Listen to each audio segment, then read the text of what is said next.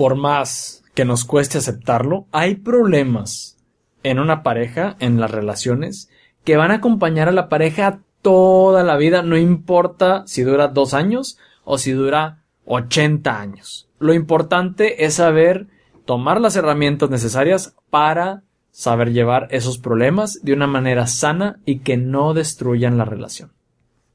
¿Te parece si platicamos de eso?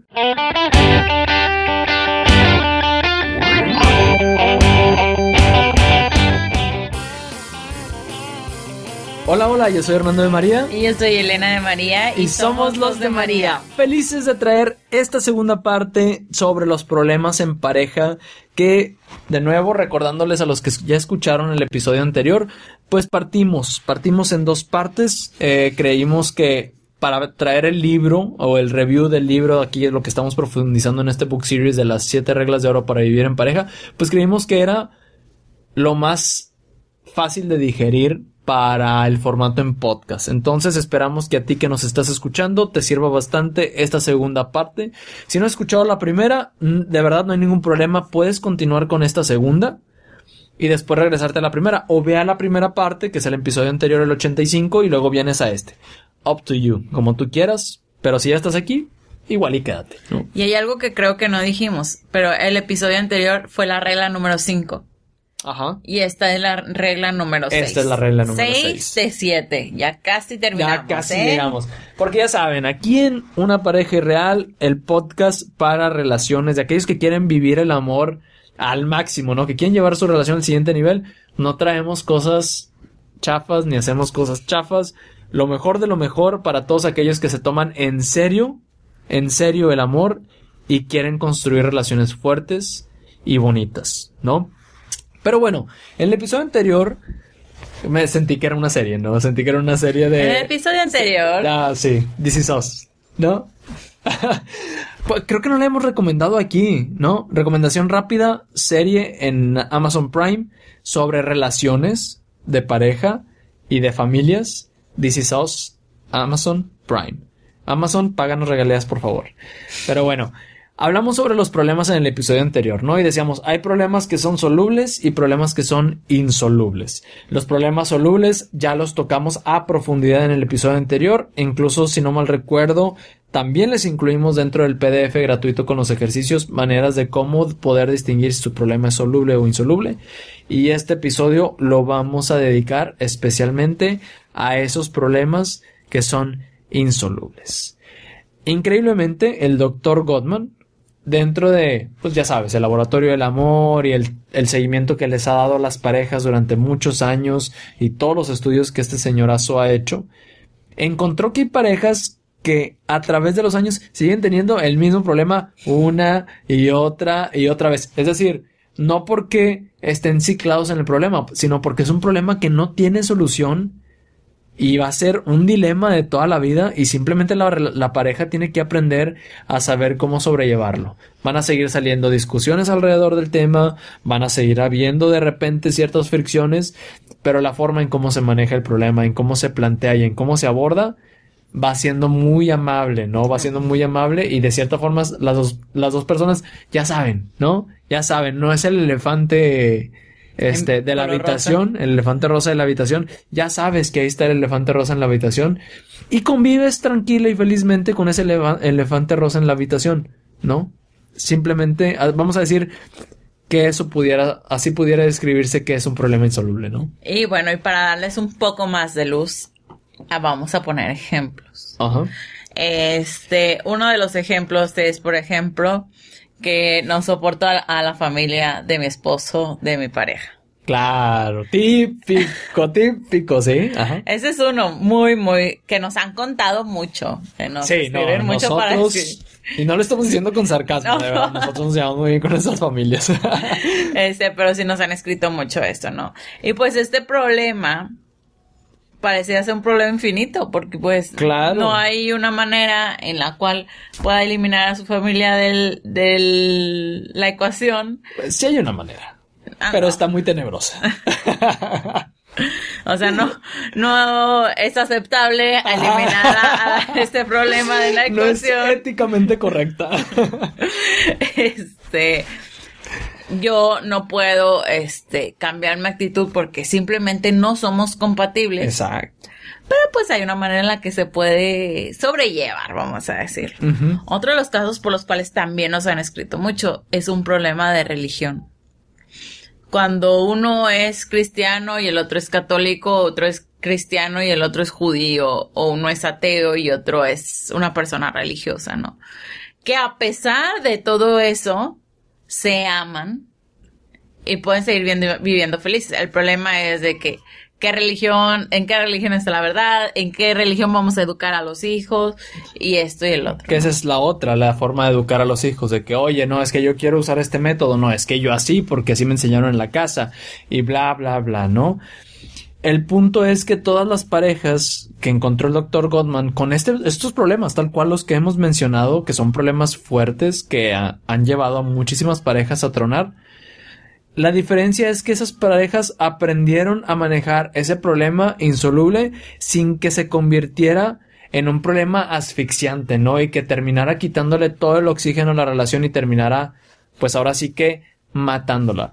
Ahora, obvio, lo que hemos dicho en episodios anteriores también, incluso de los más viejos, es que pues lo mejor siempre va a ser platicar de todos esos temas desde antes de casarse, o sea, desde antes de meterse al compromiso serio, formal, como le quieras llamar, háblenlo hay muchas herramientas al respecto. Si no las conoces, escríbenos arroba los de María y por ahí te podemos orientar de qué herramientas pudieran servir para tocar todos esos temas y vamos a decir que darle una pulidita a la relación para antes de, de formalizar. Pero ya si tú estás metido en este tema y no los platicaron y empiezan a salir estos temas y tú dices, ¿sabes qué? Creo que tengo un problema insoluble. Bueno, pues aquí te vamos ahorita a pasar herramientas para que puedan saber cómo, cómo irlos manejando, ¿no? Y bueno, aquí algo importante es siempre dar esperanza, ¿no? No se necesita resolver como tal esos grandes conflictos para que una pareja pueda tener éxito. Si tú dices, es que sabes que no nada más tengo uno de esos problemas que mencionaste, tengo dos de los que mencionaste, porque el problema que tengo con mi familia política es justamente por religión y entonces el problema es con mi pareja y aparte son ah, la pareja de la familia de mi pareja son unos chocantes eh, de X religión y se hace un problema y bla bla. Y aparte, sumado a eso, tengo otros problemas más. No te preocupes. No es necesario que lo resuelvas porque no se pueden resolver. Y está bien, y hay que hacer la paz con eso. Lo importante es qué puedo hacer para poder navegar las aguas turbulentas con calma, ¿no? Y tener, vamos a decir que ahora sí, calma o paz dentro, dentro de la tormenta. ¿Algo que quieras agregar hasta ahí? Eh, no sé si te acuerdas del ejemplo de nuestra amiga de los papás que son de nuestra amiga de los papás que son de... diferentes religiones. Ah, sí, ajá. ¿Lo contamos? ¿Ahorita? Sí, creo que ya lo hemos contado, pero cuéntalo otra vez, por Cuéntalo otra vez. Porque tenemos un caso parecido. Ajá, sí, tenemos una amiga que es de una, una persona que queremos mucho y es súper, es una de las personas más bonitas que he conocido en la vida. Y sus papás, uno es cristiano practicante y su mamá es católica practicante, ¿no? Entonces cuando se iban a casar le dijo la esposa, y a ver, ¿qué onda? Porque pues yo no voy a dejar de ir a misa, este, yo quiero que mis hijos hagan la primera comunión, yo quiero que... Y le dijo el papá, yo tampoco quiero dejar de practicar mi religión, pero yo no tengo problema porque eduques a los niños en tu religión y en ir a mi, en que vayas a misa, ¿verdad? Y le dice, pero pues tú también tienes que poner el ejemplo e ir a misa. y le dice, no te preocupes, yo también voy a ir a misa con ustedes. Entonces, toda la vida, esta chava ya tiene como unos 26 años, 27 años más o menos. Toda la vida ha visto que su papá se levanta temprano los domingos para ir a su templo, a su culto, a su culto de con los cristianos. Llegaba, lo recogía y se iban a la misa todos los católicos, ¿no? Todos juntos. Entonces, ellos encontraron ese punto donde pueden sobrevivir los dos, ¿no? Y dice, y, conocemos la religión de los dos. Y es algo muy padre porque nos hace estar seguros de que, cuál religión fue la que nos gustó más, cómo se practicaba o qué nos gustó y nosotros pudimos elegir, ¿no? Entonces, es, este ejemplo a mí me gusta mucho porque pues hay gente que a pesar de las diferencias puede sobrellevarlo. La otra nos escribió una persona que ninguno de los dos quiere ceder. Entonces, este tipo de, de, bueno, lo que vamos a hablar puede ayudar a sobrellevar ese problema, porque pues sí, hay gente que, que es fácil de ceder y hay otros que no, y el problema es cuando ninguno de los dos quiere ceder. Sin embargo, no, no es una razón para romper un matrimonio. O sea, hay quien para, sí puede resultar más difícil, ¿verdad? Pero no es necesario o no es la única salida para poder continuar. Es que mira, en esto de los problemas, insolubles. El problema, otra vez, no es que la situación o la complicación sea insoluble, sino es justo parte de eso, y ahorita vamos a hablar parte de, esto de no quieren ceder y negociar y demás, pero es justo eso, cuando una de las dos partes o ninguna de las dos acepta ceder, aunque sea una porción del terreno, ajá, del terreno, sucede algo así como como si dejaras que el agua no fluyera, o sea, como si taparas el flujo del agua y entonces se estanca y ya sabemos que el agua estancada se empieza a poner mohosa, se em, empieza a oler mal y, se empieza a echar a perder y ya no es agua potable que se pueda usar para purificar, para limpiar, para bañar. Lo mismo sucede con este tipo de problemas insolubles. El detalle no está en que no se pueda resolver. El detalle está en que el problema se estanque. Si el problema se estanca, si no hay un flujo de la conversación hacia un progreso, no a, resolverlo, sino en un progreso a llevarlo de una forma mejor, a, hacerlo más suave, a poder los dos encontrar esos puntos en donde convergen, en donde se hace un acuerdo, lo que va a suceder es que se va a estancar el problema y entonces ahora sí, ahí te encargo, ¿no? Porque vienen las mismas conversaciones de siempre, que no llegan a ningún lado. Y esas mismas conversaciones crean heridas. Y esas heridas crean frustraciones que terminan abrumando a la persona. Y cuando una persona se siente abrumada, tiende a hacer una de las dos cosas, a rechazar o a sentirse rechazado, ¿verdad? Y entran aquí los cuatro jinetes, que ya sabemos cuáles son. Y pues, ahora sí, ya hay un distanciamiento, no hay interés por reparar la situación. Y ahora sí, ya. Que empiece a sonar. Que en paz descansen. Que empiece a sonar la música fúnebre porque esto ya está más muerto que nada, ¿no? Es, es muy importante recalcar eso porque eh, justamente esto de lo que los problemas se estanquen sucede en las parejas inestables, ¿no? En las parejas que no saben cómo usar los intentos de desagravio, que no saben cómo, cómo frenar una discusión, que no saben cómo calmarse a sí mismos, cómo calmar a su pareja, que no tienen todas estas herramientas que parte algunas las mencionamos eh, en el episodio anterior, pues son parejas que, que están en una inestabilidad y que va a ser muy fácil que caigan en este ciclo, decíamos la vez pasada, en un ciclo negativo en donde pasa lo mismo y una y otra vez. Tú y yo tenemos una religión diferente y como no llegamos a ningún a ningún acuerdo, ninguno de los dos cede, ninguno de los dos esto lo otro, yo siempre tiro para mi lado y tú siempre tiras para tu lado y siempre vamos a sacar los mismos argumentos y yo siempre te voy a decir es que tu religión no sirve para nada porque es la incorrecta y tú hasta pareces ignorante porque sigues esa religión y, y, le das a la misma herida una y otra vez y una y otra vez y pasa todo lo que ya dijiste, ¿no? Entonces, aquí es muy importante aclarar eso, que el fondo real de los problemas insolubles y el por qué se pueden agravar y terminar con una relación es si se estancan, el hecho de que se estanquen. Ahorita vamos a, decirles algunos signos, ¿no? El doctor Gottman por ahí, ya saben que, ese señor, los estudios que ha hecho son oro molido.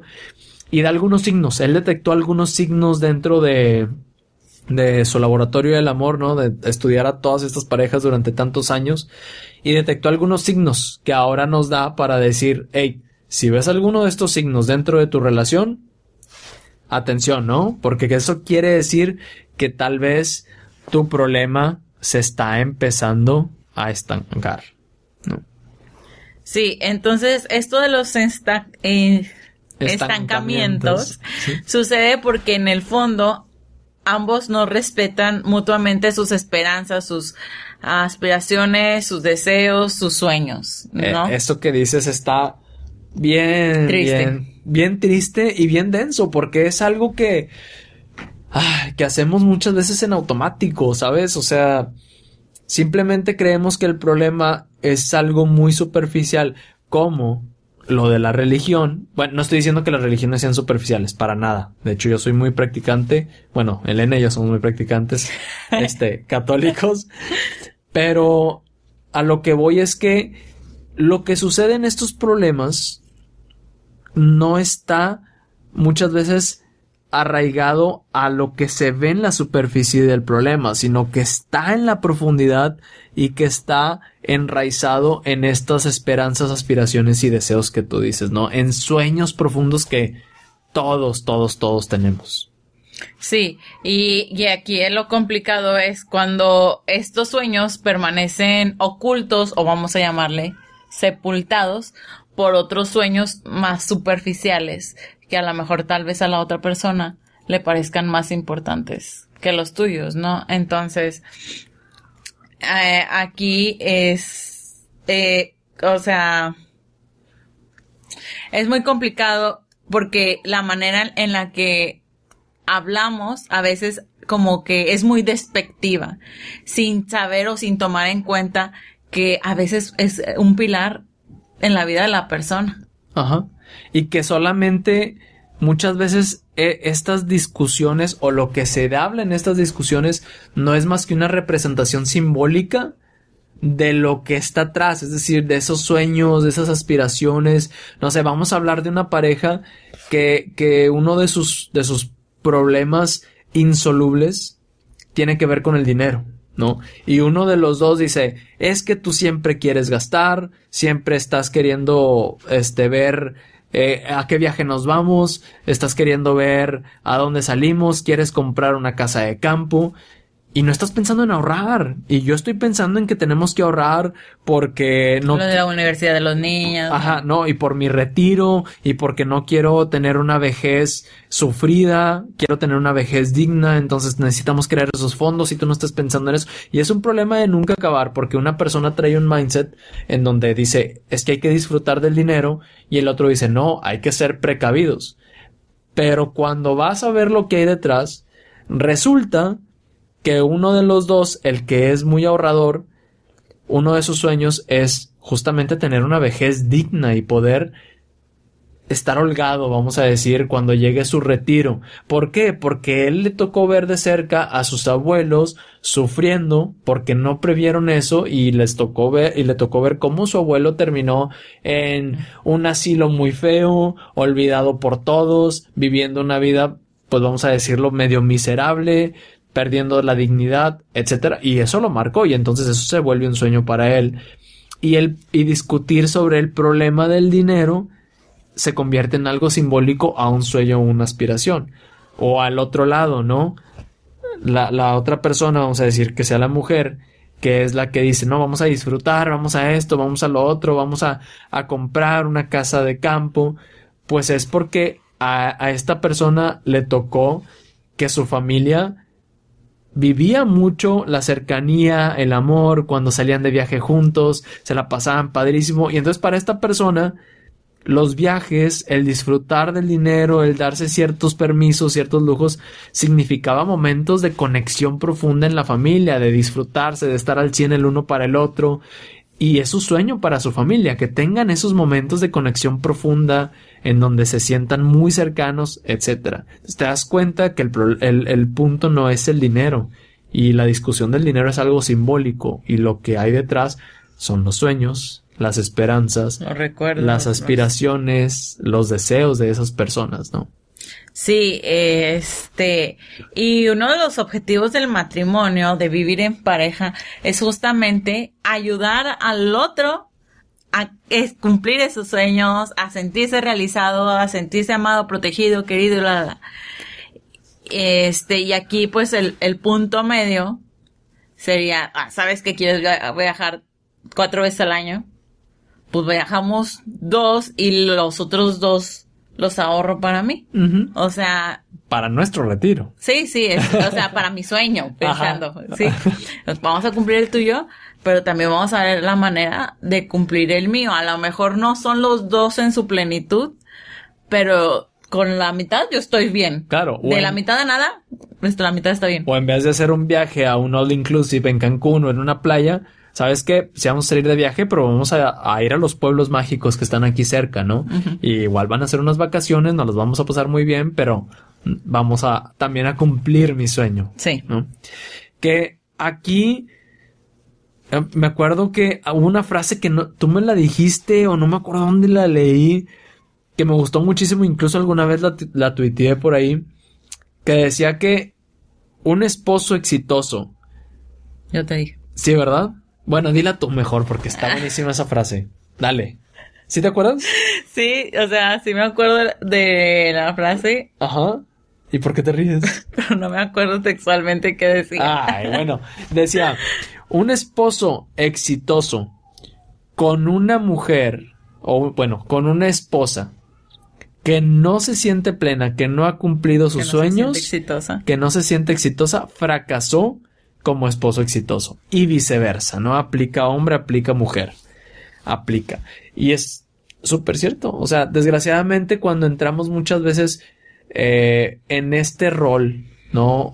De, de esposo, de esposa, pues todos nos dicen, sí, van, van a empezar a ser uno mismo, van a tener todo en común, van a compartir también sueños, juntos van a construir. Claro, Claro que sí, vamos a construir juntos, vamos a hacer, pero eso no quita que seamos seres individuales, eso no quita que sigamos teniendo sueños personales, metas, incluso metas profesionales personales. Es súper sano tenerlas. Y aquí lo importante es saber que yo estoy para empujarte a ti y tú estás para empujarme a mí. ¿No? Que, que tenemos que buscar la forma de cómo nuestros sueños juntos, construidos en pareja, y nuestros sueños personales pueden complementarse e incluso acompañarse y empujarse, ¿no? usando esos mismos proyectos en común. Sí, porque acuérdense que antes de ser esposos y esposas somos personas. Somos seres individuales.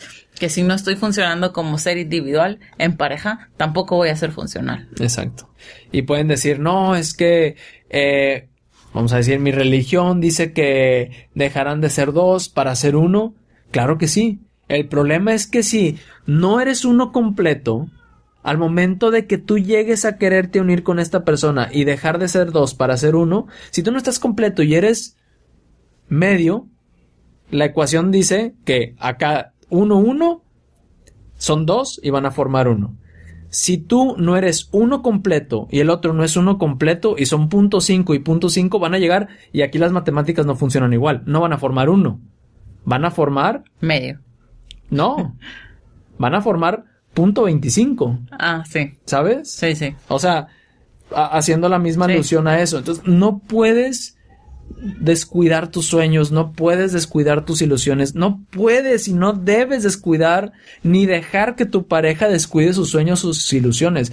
Ahí es donde sí entra el son uno. Ahora, los sueños y los y las ilusiones de tu pareja, aunque sean personales, también deben ser tomadas como propias y es parte de nuestra responsabilidad como esposo, como esposa, como pareja de esta otra persona, ayudarla y empujarla a que cumpla sus sueños y que cumpla sus metas, ¿no? Y bueno, aquí hicimos una pequeña pausa eh, de entre comillas para hablar de los sueños, ¿no? Pero... Pero volvamos a... los problemas están enraizados ahí. Ajá. Un buen indicativo de que hay sueños ocultos detrás del problema es pensar que tu pareja es la única culpable del problema estancado. Tú no te sientes culpable, no te sientes responsable sobre este problema estancado y pues tú no puedes ver tu participación en él. O sea, solamente lo dejas así como que, bueno, es tu problema porque él no quiere cambiar de mentalidad. Y ahí se queda, ¿no? Pero si los dos nos ponemos igual, en vez de, de construir un puente, estamos construyendo un muro que nos está dividiendo todavía más, ¿no? Sí, el, el tema de, vamos a decir otra vez, el, el tema este del, del dinero. Oye, te aseguro que el, tanto el ahorrador como el que quería disfrutar de, todo su, de todos sus ingresos a plenitud, uno veía al otro como el problema, porque uno decía, es que este tacaño nada más quiere ahorrar, y el otro decía, no, es que este nada más quiere despilfarrar, y no ves cómo entras en la ecuación. Ahí, cuando suceden ese tipo de cosas, es justo lo que dijiste tú, ¿no? De, ahí te das cuenta que hay un sueño detrás de ese problema, debajo de ese problema, que no les está permitiendo avanzar y por eso se está estancando. Nada más quería hacer como el, ah, el ejemplo para que sea más fácil visualizar, ¿no? De a qué nos referimos con esto de que si nada más ves a la otra persona con el problema, hay un sueño detrás de, ¿no? Sí. Ahora, el doctor Goldman pone algunos signos de estancado. ¿Cómo saber que mi problema está estancado, no? Porque yo sé que a lo mejor tú que nos estás escuchando empiezas a decir, bueno, ¿y cómo sé si mi problema está estancado o si va avanzando? Porque a veces siento que no avanza nada. O a lo mejor sientes que va avanzando, pero en realidad no está avanzando y está estancando y se están empezando a ahogar en agua estancada. Pues bueno, el doctor Gottman pone ocho, ¿no? Son ocho signos de estancamiento, de que tu problema, que es insoluble, otra vez, se está estancando. El primero es si el problema que estás teniendo con tu pareja te hace sentir rechazado por él o por ella. Es decir, si sientes que ese problema los está... Nah, otra vez. A ver. Vamos a mencionarlos todos y luego... Ah, ok. El primero, el problema te hace sentir rechazado por tu pareja. El segundo, por más que hablan y hablan del problema, nada más no hay ningún tipo de avance. El tercero, si cada uno se atrinchera en su posición, se encapricha con querer tener la razón y ninguno de los dos cede o ninguno de los dos está dispuesto a ceder, ese es el número tres. El cuarto, cuando se habla del tema y los dos terminan o heridos o frustrados. ¿No? También esa es una señal. El quinto, que las conversaciones sobre el tema, así como terminan frustrados y heridos, pues no van acompañados, es porque no van acompañados de un buen humor o acompañados de afecto. Ahorita vamos a, hablar de esto. El número seis, que con el tiempo todo haya empeorado. Yo creo que ese es, ese es más que obvio, pero el doctor Goldman lo quiso, lo quiso tocar específicamente. El número siete es que durante la discusión se empiezan a hacer presentes los insultos. Ahí ya estamos empezando a ver parte de los cuatro jinetes del apocalipsis y alerta roja. Y el número 8, que después de discutir del tema, hay un periodo de distanciamiento. Pueden, pueden ser horas, pueden ser días, lo que sea, pero estos son los ocho puntos o las ocho, vamos a decir, señales que el doctor Gottman dice, si estas se presentan es porque posiblemente su sueño, perdón, su problema insoluble se está estancando, ¿no? Sí. Ahora, no todo es oscuro, tiene solución. Si tú que nos estás escuchando mientras los decíamos dices, ¿sabes qué? Veo al menos tres, veo dos, veo cinco o los veo todos. Tranquilo, mira respira, no te agobies porque todo tiene solución y se puede salir del estancamiento. Y justo con los, con, con lo que vamos a cerrar es con estos cinco pasos que propone el Dr. Gottman para salir del estancamiento de un problema. Estos pasos que vas a escuchar de los cinco pasos van a venir en los ejercicios que van a estar disponibles para descargarse gratis en el PDF. ¿Cómo los puedes descargar? Ya sabes que al final les decimos la liga. Pero es importante que aquí los vayas escuchando, que vayas ahí más o menos dándote una idea de qué se tratan estos cinco pasos para que a la hora que vayas a empezar a hacer los ejercicios tengas un poquito más de luz y claridad y ahora sí que le, como decíamos creo en el episodio pasado, que lo puedas agarrar y lo puedas sacar, ahora sí que exprimirlo y sacarle todo el jugo posible a esto que hemos preparado para ustedes. Muy bien. Eh, estos cinco pasos Ajá.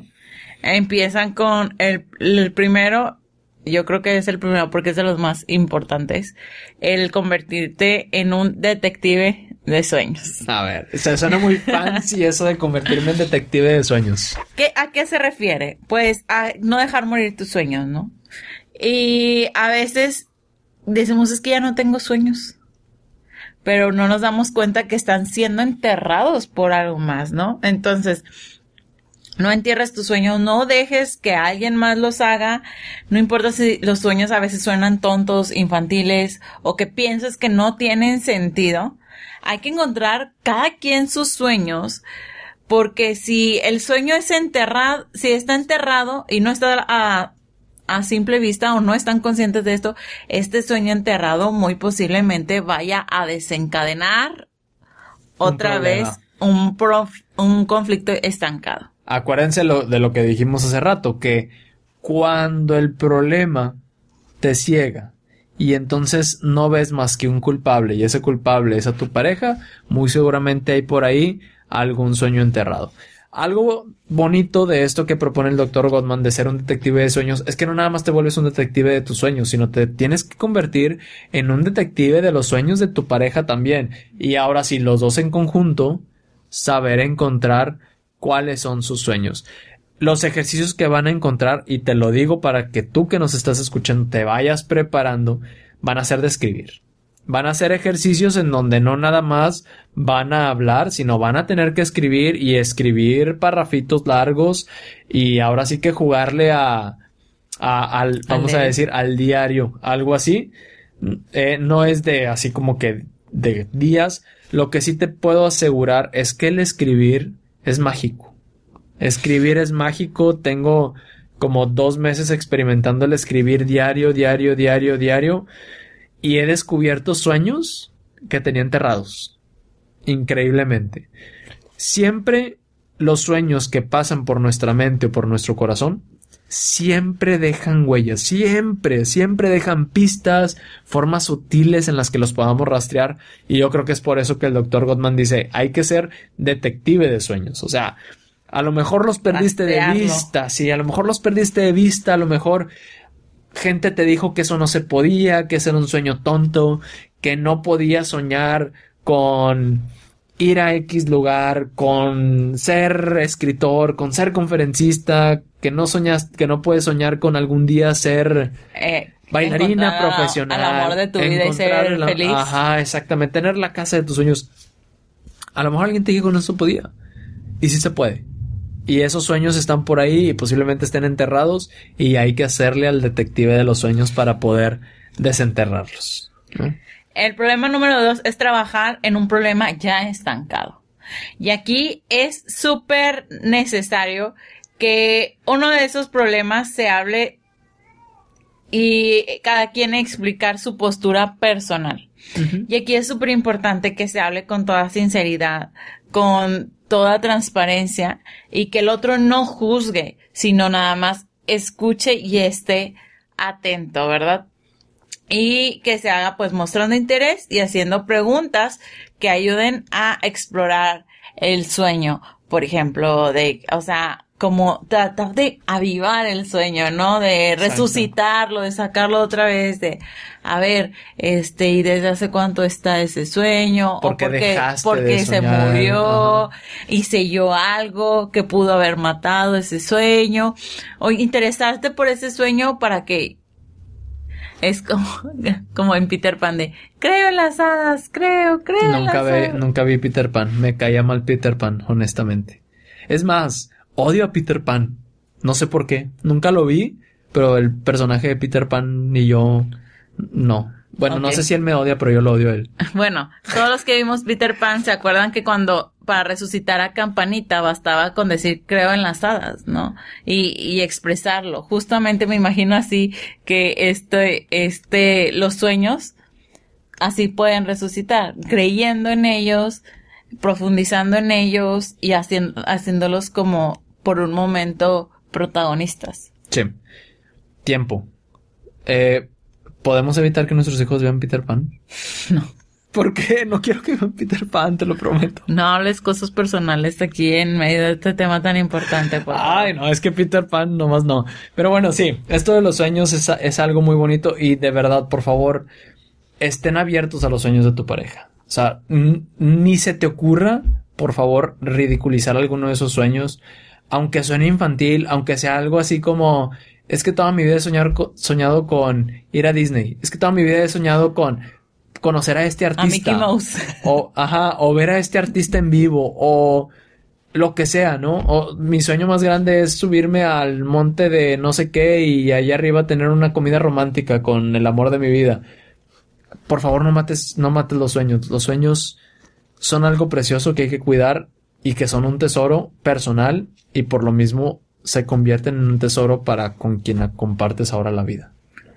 El punto número tres es tranquilizarse el uno al otro. Eso ya lo tocamos. Ya lo hablamos el, el, episodio pasado y, y no creo que haya mucho en que abundar. O sea, es algo muy Sí, ya está ahí, ya está ahí, cada quien encuentra la forma de tranquilizarse si quieres hacer este oración, si quieres meditar un rato, salirte a caminar, estar en silencio en medio de la naturaleza, en medio de un árbol, subirte a un árbol, subirte a un cerro, lo que sea, ya tú encuentras la forma de cómo tranquilizarte y aprender a tranquilizar al otro. Pero eso todo está en el episodio pasado, que es el 85. Ok, muchas gracias. El episodio, el episodio número 4. Para servirle a usted.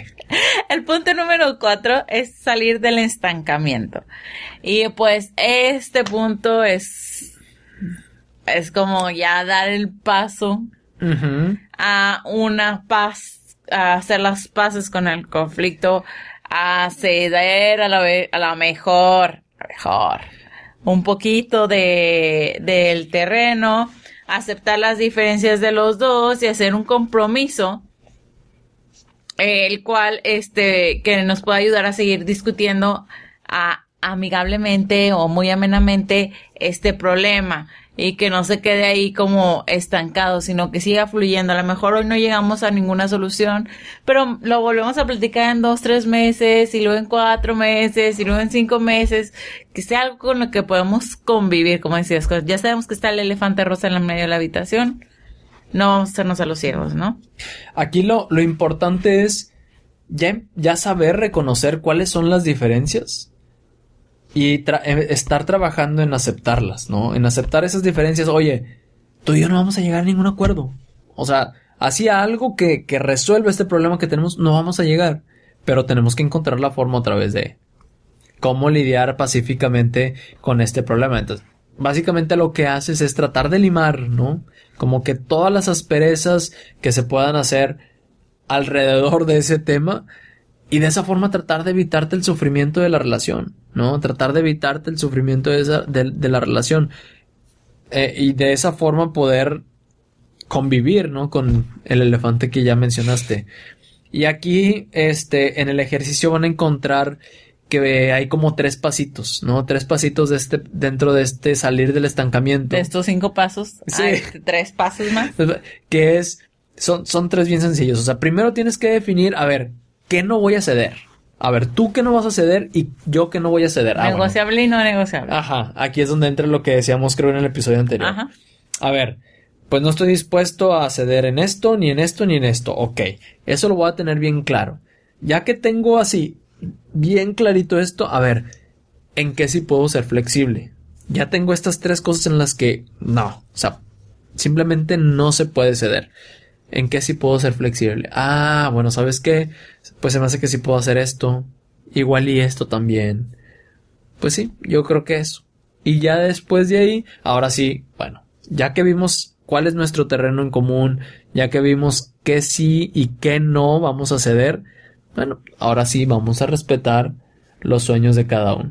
Que retomando el ejemplo de, de esta chica que mencionabas de la, de las religiones, ¿no?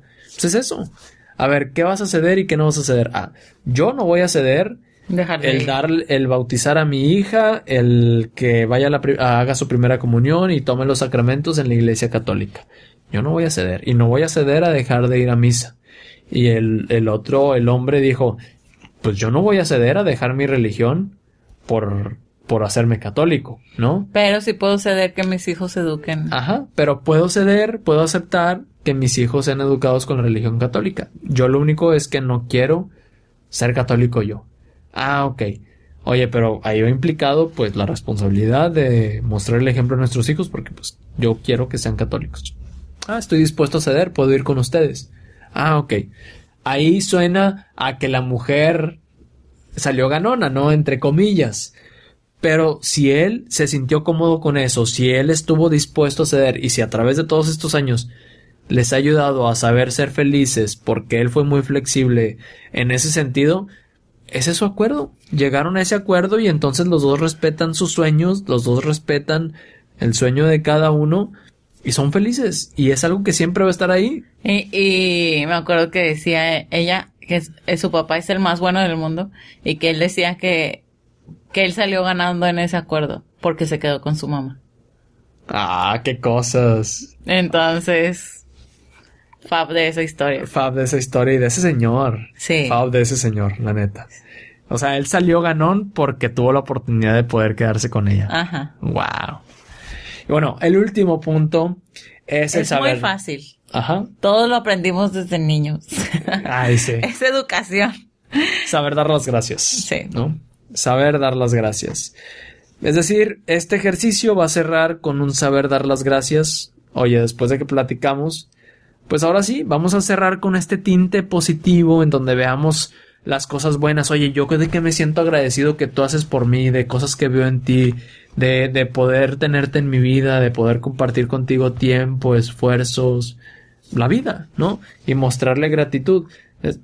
sé que es difícil, es difícil hablar de, de cosas buenas después de haber entrado en, este clima de vamos a abordar un tema que a los dos nos causa conflicto, que es un problema irresoluble, en donde tenemos que encontrar la mediación, el punto medio, pero eso va a ayudar a que le des un tinte positivo y que entonces sea más fácil seguir haciendo este tipo de esfuerzos, ¿no? En donde se crea una perspectiva más positiva y puedan seguir limando asperezas para poder seguir dejando lo que decíamos que el agua fluya, ¿no? Que el agua fluya, que no se estanque y que el problema, aunque no se va a resolver, justo no se estanque y no cree un problema mayor que termine haciendo que la relación truene. Sí, y pues eh, después de estos cinco pasos, pues mucha paciencia, en el proceso. Eh, este, tal vez necesiten hacer más de una sesión trabajando en esto, si es necesario. Pero, pues bueno, yo quiero así contarles muy por encima, porque no quiero abundar en el tema. Eh, Nando y yo tenemos nuestros temas insolubles, en los cuales, hasta el día de hoy, no hemos cedido. Y no se van a resolver, muy seguramente. Pero también, este, pues nos damos la libertad de que pues, ok, ¿tú qué quieres hacer? Ok, ¿yo qué quiero hacer? O sea, tú puedes, eres libre de hacer lo que tú quieras. Yo soy libre de hacer lo que tú quieras. Mientras no me dañe, no dañe a la familia y no se meta con respecto a ese a ese tema, ¿verdad? Este, ¿qué va a pasar con los niños? Porque pues también tiene injerencia cenando. Ok, pues yo quiero esto. Bueno, nada más, está bien, te lo cedo, pero a partir de aquí ya no. Entonces, sí, no lo voy a mencionar porque es un tema muy polémico. Entonces, este, sí, y han sido muchas veces ya las que los hemos hablado. Nando me muestra evidencia científica, yo le muestro evidencia científica y cada quien está con su postura al respecto. Entonces, no se va, no se va a, resolver, ¿verdad? pero pues, eh, no es algo que nos divida, que nos separe y que impida que podamos vivir nuestro amor plenamente. El, el dilema aquí y lo que está en discusión es cuáles son los mejores chetos, los torciditos o los colmillitos. Ese es el problema del dilema. No, no es cierto. Ah, se me ocurrió mientras lo estabas diciendo porque suena así súper polémico y dije, ay, no es... Bueno, no, sí, sí es polémico. no, es lo de los chetos, obviamente, ¿verdad? Pero nada, quería ahí aventarme un chiste malo de tío. Pero bueno. Creer Que, que, no, no, todavía no soy tío. Mis, mis hermanos no han tenido hijos. Mi hermano. Bueno, tu hermana sí. Bueno, soy tío político. Soy tío político. este, esperamos un día no muy lejano ser tío. Pero, bueno. hasta aquí llegamos el día de hoy. Esperamos que les haya servido un montón todo lo que compartimos el día de hoy sobre problemas insolubles. Y no nos vamos a ir sin antes darles la dirección de dónde pueden encontrar estos ejercicios de los que les estuvimos hablando a lo largo del episodio. La neta, estos no se los quería pasar, porque estos sí dije, no, que les cueste más, que nos manden mensajito y que tengan que, un esfuerzo. No, no es cierto. La verdad es que los, los, los ejercicios están buenísimos. Van a, van a implicar mayor esfuerzo, posiblemente que los anteriores, pero de verdad, ese mayor esfuerzo les va a dar mayores resultados y más si tú que nos estás escuchando dices, creo que tengo uno o varios problemas insolubles que necesitan ser tratados. El PDF lo vas a poder descargar completamente gratis. Ya sabes que, que tratamos de crear muchos recursos, herramientas, materiales y demás para ayudar a las parejas. Para ofrecerles un mejor servicio. Para ofrecerle un mejor servicio a usted que nos escucha. No es cierto. Está en losdemaria.com, diagonal, resolver problemas 2. Dos con número. Dos con número. Si escuchaste el anterior, ya seguro recuerdas que los ejercicios del anterior estaban en losdemaria.com, diagonal, resolver problemas 1. Bueno, esta como es la segunda parte, losdemaria.com, diagonal, resolver problemas 2. Como quiera, los links van a estar aquí en la descripción del episodio, sea que nos escuches por YouTube, sea que nos estés escuchando por alguna de las plataformas de podcasting. Y ya que andamos en esto de las plataformas, si el contenido que te sirve, si el contenido que hacemos te sirve, por favor ayúdanos compartiéndoselo a otras parejas, compárteselo, mira, de perdido a tu mejor amigo tu mejor amiga, compárteselo, le va a servir, te lo aseguro, si a ti te sirvió, a esa persona le va a servir. Y de pasada, pícale el botoncito de suscribir, ya suscribir, me gusta, un comentario, todo lo que puedan para que a todo para que el algoritmo funcione a nuestro favor y que el contenido pueda llegar pues a más parejas, ¿no? Sí, sobre todo porque pues es un contenido que ya está hecho y entre más personas le saquen provecho. Exactamente. Pero bueno, hasta aquí llegamos y nos vemos la próxima semana. Y recuerden lo que decía un gran sabio. La, medida, del amor es el amar sin medida.